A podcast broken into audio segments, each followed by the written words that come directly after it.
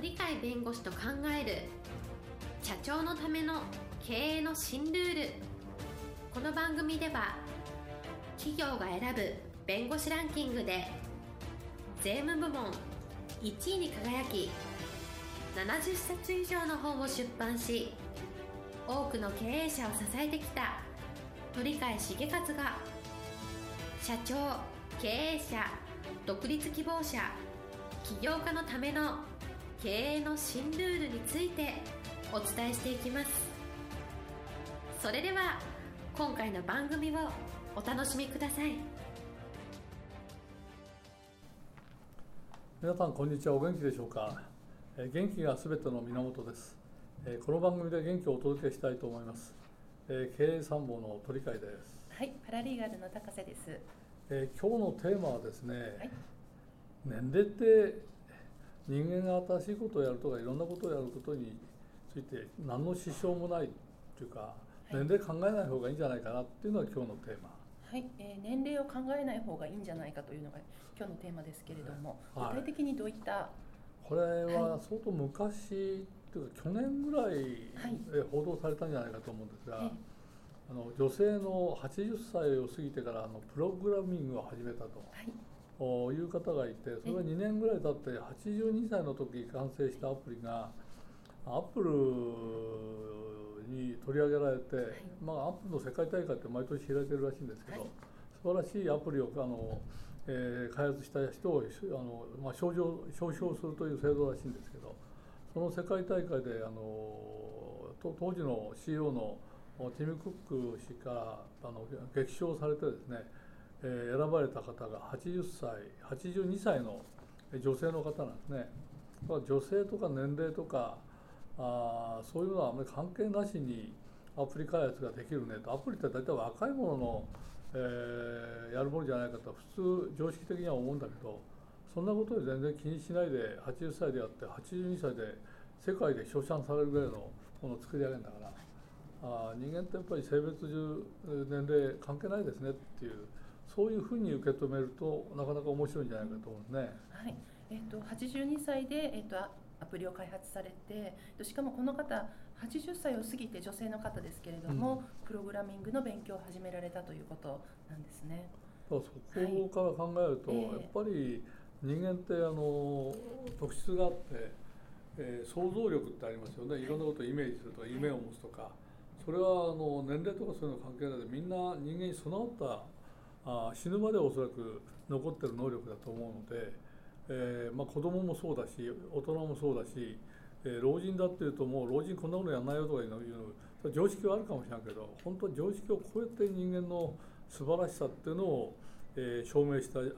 ー事例じゃないかと思うんですね。そうですねあのどうしてもこう年齢ですとか性別ですとかでこう固定概念といいますか、うんそういうのが、まあ、私たちとらわれがちですけれども、え想像というのはそういったものではないと想像うん、力というだからもっとあの、はい。そういう年齢とか性別とか、あまりその社会常識で一般の人たちはこういうふうなもんだよっていう統計的なものは分かると思うけどところが統計をあの突破して非常識やることがあの企業の成長とかあるいはあの新しい、えー世界を切り開くとか市場を開くというには絶対必要なんで、まあ、常識にとらわれないえことがこういう人たちの素晴らしさで証明されてるんじゃないかと思うね。だからこういうのがあってあ珍しいですねっていう話題性じゃなくてだから本質に取り戻って考えると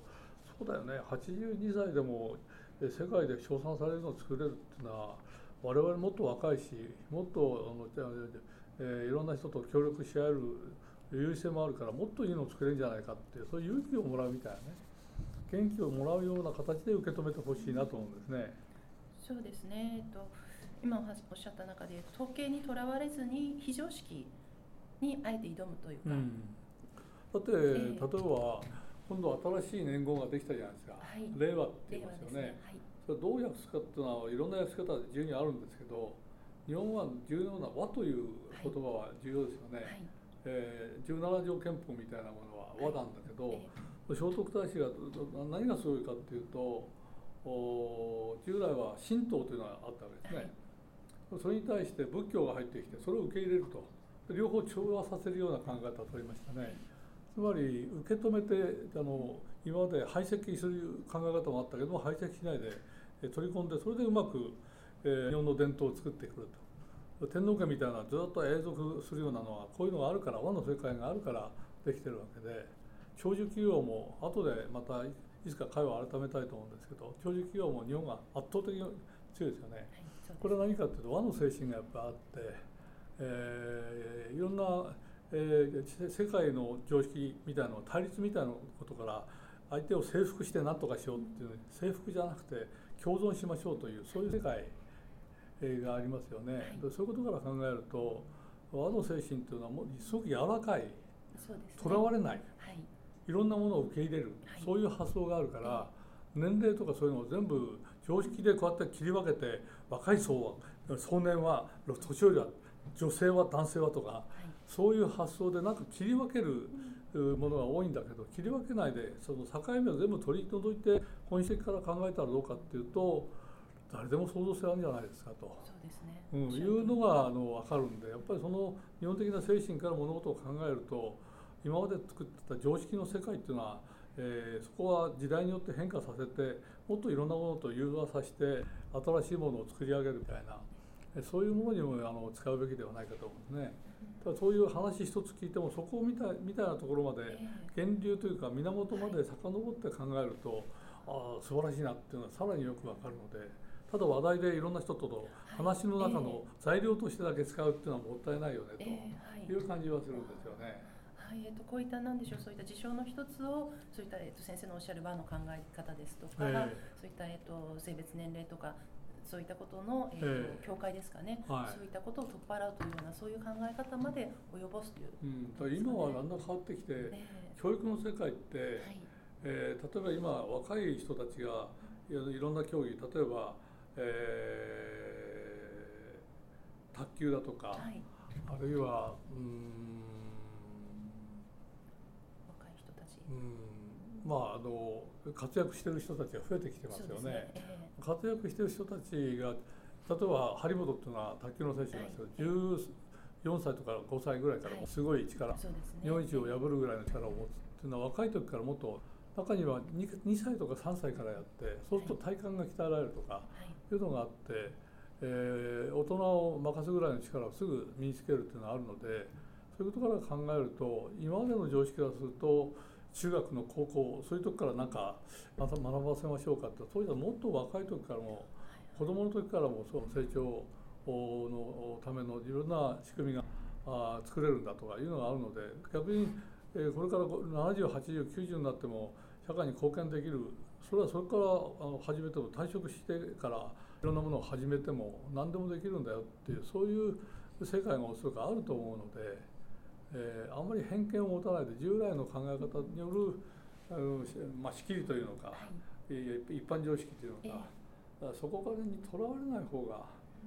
経営者ってそういう自由のとこから考えた方が新しい市場新しい、あの商品とかサービスを提供できるんで、えー、そういうとこと結びついて考えると面白いんじゃないかなと思うんですけどね。はい。えっと、そういった今のお話82歳でアプリを開発された方のお話から経営者の方はこういったことを、えー、考える考えるべきだ考えた方がいい、う。ん、やっぱ経営者ってそこまで考える人って